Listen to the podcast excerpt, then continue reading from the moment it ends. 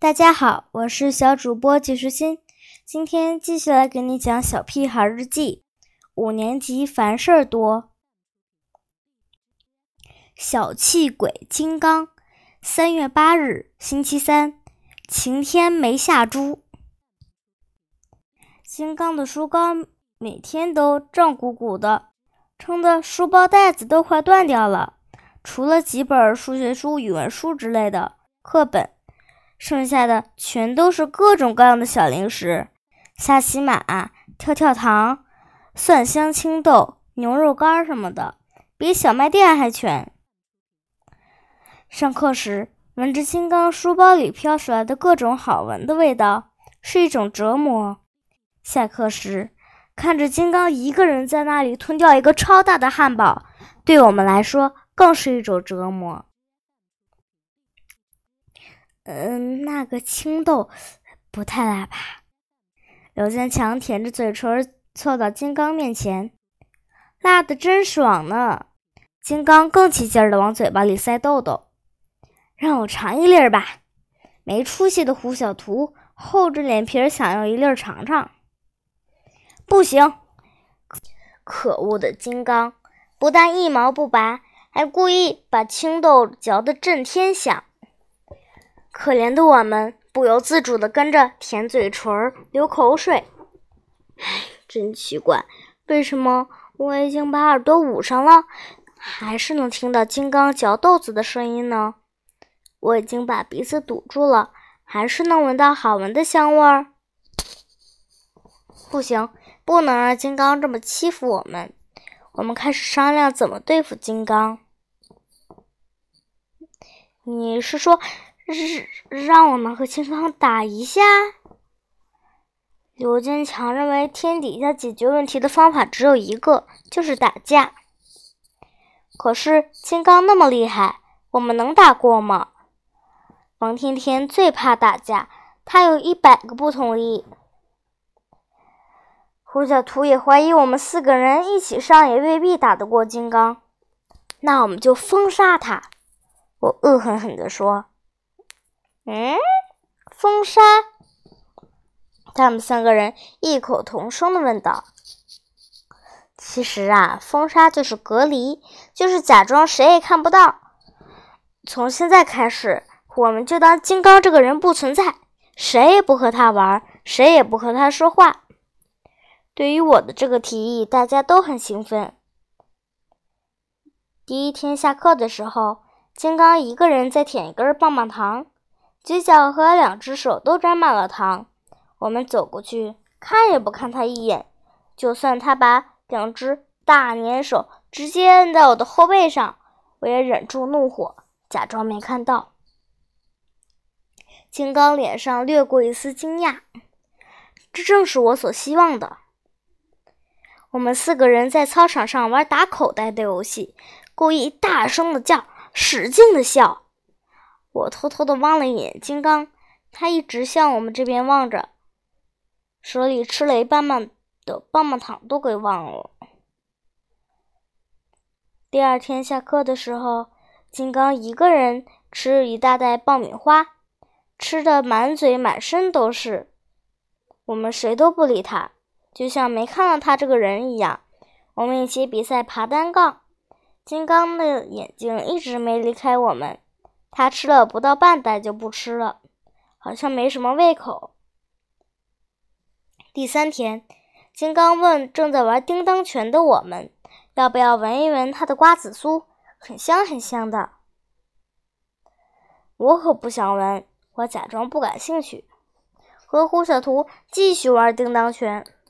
可是鼻子不听话，偷偷的闻了好几下。第四天。金刚忍不住想要加入我们藏猫猫的游戏，可是我们都不理他。第五天，金刚求我们带他一起玩。今天是第八天，因为第六天、第七天是星期六和星期天。等着吧，今天金刚就会带一大堆好吃的求我们。我很有信心的说道。啊啊，求我们什么呀？胡小图真是浆糊脑袋，什么也不明白。当然是求我们和他一起玩啊！王甜甜解释给他听。可是，我我看到金光的时候很吃惊，他居然空着两只手，连一块糖也没带来。刘坚强、王天天、胡小图三个人六只眼睛瞪向我，难道我猜错了？我请你们喝汽水吧。金刚凑到大家面前恳求道：“一听喝汽水，我们都乐坏了，赶紧招呼身边的同学。一、二、三、四、五、六、七、八，嗯，一共有十五个人，每人一瓶汽水，总共要十五元。”金刚拍拍胸脯：“没问题，我请客。”只要你们以后带我一起玩，成交。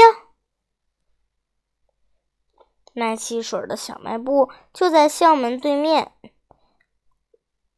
虽然隔着铁栏杆，只要把手伸出去，但是外面就会有人接过钱，再递过来你想要买的东西。可是学校不允许我们买小零食，而且有值周生在边上巡逻。可是汽水的诱惑太大了，我们还是想冒一下险。一路上，大家又闹又玩的，兴奋的不得了。刘坚强像猴子一样骑在金刚的背上，金刚一个大背摔，就把刘坚强摔在了地上。等刘坚强哎呦哎呦的爬起来，我们已经冲到了小卖部旁边。小卖部的人隔着铁栏杆。热情的冲我们打招呼：“你们要买什么呀？”汽水，十五瓶汽水。买东西的人一定被我们的十五瓶汽水吓了一跳。我们又重复了三遍，他才听清。然后他迫不及待的往外面搬汽水，一、二、三、四，嗯，正好十五瓶冰凉好喝的汽水已经拿出来了。眼看就要递到我们手里，我们催促着金刚快点把钱递过去。金刚把手伸进兜里，翻了半天，脸色突然变了。怎么了？刘坚强问道。钱钱钱丢了！金刚急得都快哭了。你们在干什么呢？我们还没从丢钱的痛苦中解脱出来，突然面前出现了一个值周生。我们没买汽水，我急忙解释。可是听起来还不如不解释。真的，我们没买汽水。胡小图也跟着解释，因为我们的钱丢了，买不了汽水了。可是值周生根本不听我们的解释，在本子上把我们的班级记下来，一个人扣一分儿，一共。他说了老半天，然后在本子上给我们班扣了十五分。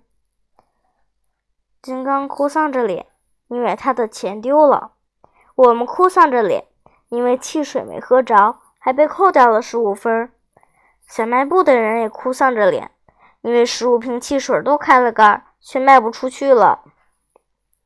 今天真没意思。